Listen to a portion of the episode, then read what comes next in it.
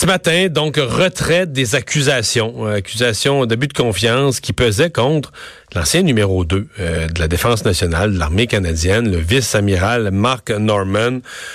Dossier sulfureux, je vais vous dire, parce qu'il y a une dimension politique dans le dossier et euh, plusieurs pensent que si le procès avait, avait eu lieu, procès qui devait se tenir quoi mois d'août, septembre, l'automne prochain, de l'été, automne prochain.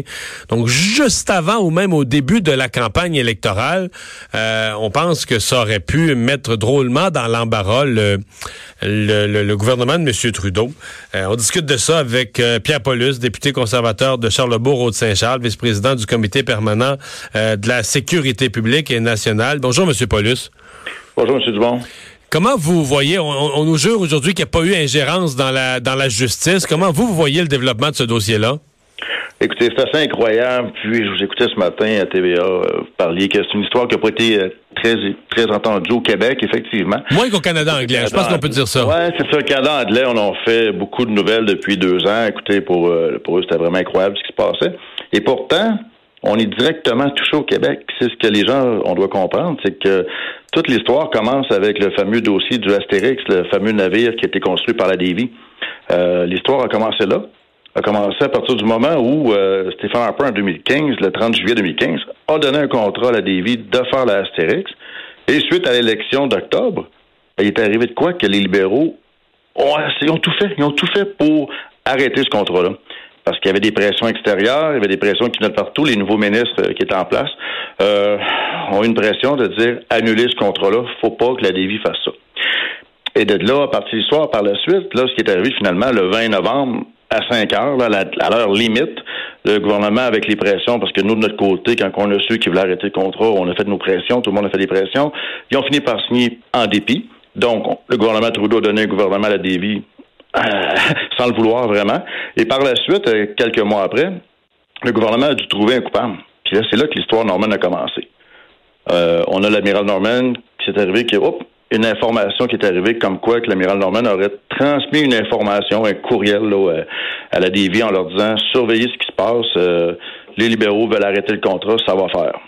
Donc, c'est là que ça a parti. Puis bon, au, point d'en faire un dossier criminel euh, que l'amiral, le vice-amiral Norman aurait transmis des dossiers secrets du cabinet, abus de donc accusation d'abus de confiance. Écoutez, c'était pas tellement les accusations, c'était simplement d'avoir informé plutôt la Dévie qu'il y avait de quoi qui se tramait. Et par la suite, ben, c'est ça que le, jeu politique a commencé. Pourquoi ça tombe aujourd'hui, ces accusations, d'après vous? Ben, c'est une très bonne question, parce qu'effectivement, comme vous disiez en d'entrée de jeu, euh, on a vu la semaine passée que Andrew Leslie euh, a, dit je vais aller témoigner au procès de mon ami Norman, puis je vais aller parler contre mon gouvernement. Donc là, on voyait. Ça, c'est un député. Andrew Leslie, pour les gens moins familiers, c'est un député libéral, un député de l'équipe de M. Trudeau dans la région d'Ottawa. Exactement, un ancien lieutenant général, ancien commandant de l'armée de terre, qui est un ami de, de, de, 30 années de service au sein des forces qui travaillent ensemble, ces gens-là. Donc, il dit, je vais aller témoigner en faveur de mon ami. Puis là, euh, il s'est abrassé. Puis tout d'un coup, on apprend hier soir que présentez-vous à la cour, euh, les accusations vont être, euh, en anglais, droppées, ils vont être retirées. Donc, bon, surprise, tant mieux pour l'amiral Norman, mais il reste que cet homme-là, qui était le numéro 2 des forces canadiennes, qui était vu pour être le prochain commandant des forces canadiennes au Canada, a été complètement détruit. Sa réputation est ternie, là, je veux dire, même si les accusations ont été relevées aujourd'hui, il reste que dans le, dans le système militaire, puis même auprès des collègues américains, sa, sa, réputation est complètement ternie. Cet homme-là peut pas aspirer à devenir le numéro 1, une carrière de 38 ans. Tout ça pour des jeux politiques, encore une fois, des libéraux qui, en bout de piste, comme je le disais tantôt, ont voulu cesser le contrat, arrêter le contrat du Astérix. Puis oublions pas que depuis deux ans, on demande d'avoir le fameux Obélix, le frère jumeau. Mais les libéraux ont dit tout le temps, on n'a pas besoin, on n'a pas besoin. Même s'il y a des rapports, j'étais sur le comité de la défense à l'époque, on a fait des études, on a des recommandations du comité de la défense signées par les libéraux qui sont au pouvoir, qui recommandent de procéder avec un deuxième ravitailleur. Est-ce que, est-ce que c'est un, est-ce que l'affaire, est-ce que l'affaire Norman et que le retrait des accusations est un dossier clos?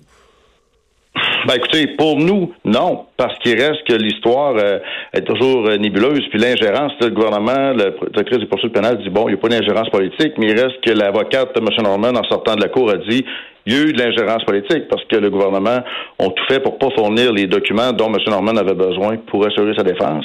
Donc, ça, c'est une ingérence dans le système de justice. Parce qu'à partir du moment où des, demandes, des documents précis étaient demandés et que le gouvernement n'a pas fourni ou a fourni des documents qui étaient raturés là, à 90 là, je veux dire, il n'y avait rien à faire avec ça. Donc, il reste que la, la il y a eu de l'ingérence. C'est une histoire qui, encore une fois, comme euh, Kinsella le disait, écrivait aujourd'hui, c'est le gouvernement le plus corrompu de l'histoire du Canada. Là. Je veux dire, ça n'arrête pas. Euh, Norman a été le bouc émissaire, carrément le bouc émissaire d'une histoire comme ça. Puis, comme je disais au début, il reste que la DV, qui est au Québec, qui est un chantier, a failli perdre son contrat. Si on n'avait pas eu l'information, si ça n'avait pas brassé, euh, l'Astérix ne serait pas là aujourd'hui. Puis les, les 1000 travailleurs de la DV n'auraient pas eu le contrat. Pierre Paulus, merci de nous avoir parlé. Merci, M. Dujon. Au revoir. Le député conservateur de Charlebourg, de Saint-Charles, vice-président du comité permanent de la sécurité publique et nationale.